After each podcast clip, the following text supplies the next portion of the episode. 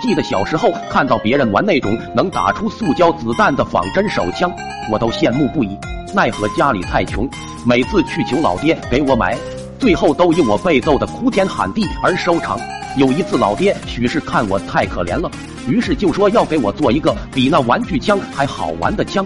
我跟着老爹来到后山竹林，老爹砍下一根拇指粗细的竹竿，用锯子把它锯成一长一短，然后拿出一根筷子。把粗的一端嵌入短的那节竹筒里面，扯动了两下，见筷子已经固定住了，老爹便起身向不远处走去。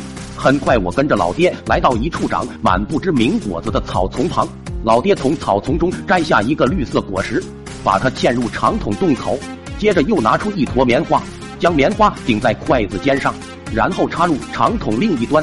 随后，老爹笑嘻嘻地望向我说道：“看着。”随后拿着竹筒瞄准树梢上的鸟窝，只听“啪”的一声爆音，橡果瞬间飞出，笔直的朝那鸟窝射去，差一点点就打中了。旁边的我顿时就来了兴趣，赶紧蹦跳着要老爹给我玩。老爹把竹筒枪传给了我，并告诉我找对子弹是关键，一定要找能把竹筒口塞得死死的那种，这样威力才大。遵循着老爹的教诲，不到半个小时。方圆半里所有的鸟窝被我清理得一干二净。这竹筒枪虽然好玩，但光我一个人玩也不得劲啊。于是我就去找来了我的死党铁柱。铁柱跟我一样买不起玩具枪，见识到我的竹筒枪后，很快就开始求我借给他玩。毕竟是我主动找他来玩的，所以也不能吝啬，只是要他每玩一次都要给我五颗子弹当费用。他欣然同意了。然后我们就开始走村串巷，一路上无论是水里游的。地上跑的还是天上飞的，只要吸引到了我们的注意，那他就难逃我们的魔掌。没多久，我们盯上了大路旁一棵大树上的一个马蜂窝。一番商量后，决定要整整路过的行人。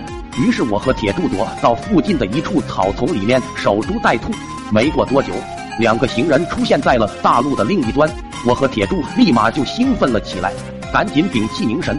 等他们快走到树下时，我悄悄地举起竹筒枪，瞄准马蜂窝，手一推，竹筒枪一声爆响，一颗橡果瞬间飞出，正好击中了那个马蜂窝。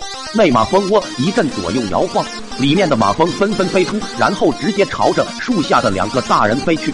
刚开始那两大人还能和马蜂斗个旗鼓相当，但很快马蜂越聚越多，两人只能惨叫着落荒而逃。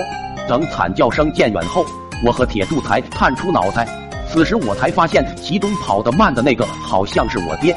傍晚时分，我回到了家，看到了被马蜂蛰得满身是包的老爹，未免一会儿被老爹看出我心虚，所以我赶紧朝大门走去，却没想到一头撞上了正站在门口的老妈。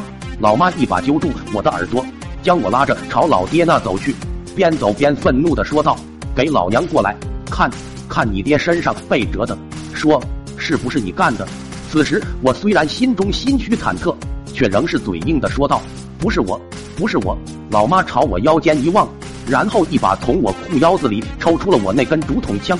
不是你，那这是什么？啊！还敢说不是你干的？看着老妈那要吃人般的眼神，虽然还没搞清楚她是怎么怀疑到我的，但我已经不敢再辩。老妈见我无话可说，便开始把我往墙边拉去。我一看墙边放着一根竹条，知道大事不好，赶紧死命的挣扎。然而最后还是被老妈拖到了墙边。很快，我的惨叫声就传遍了整个村子。